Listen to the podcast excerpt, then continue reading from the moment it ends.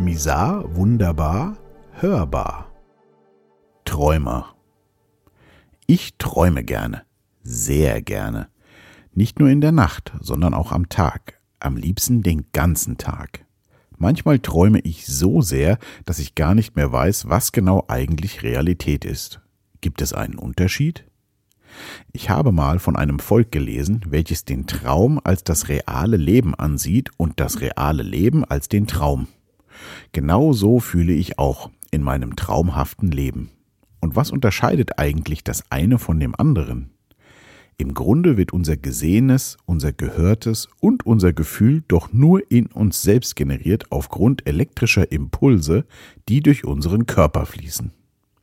Wo also genau liegt der Unterschied? Ich bin bei mir in meiner wundervollen Realität, in meinem Lebenstraum.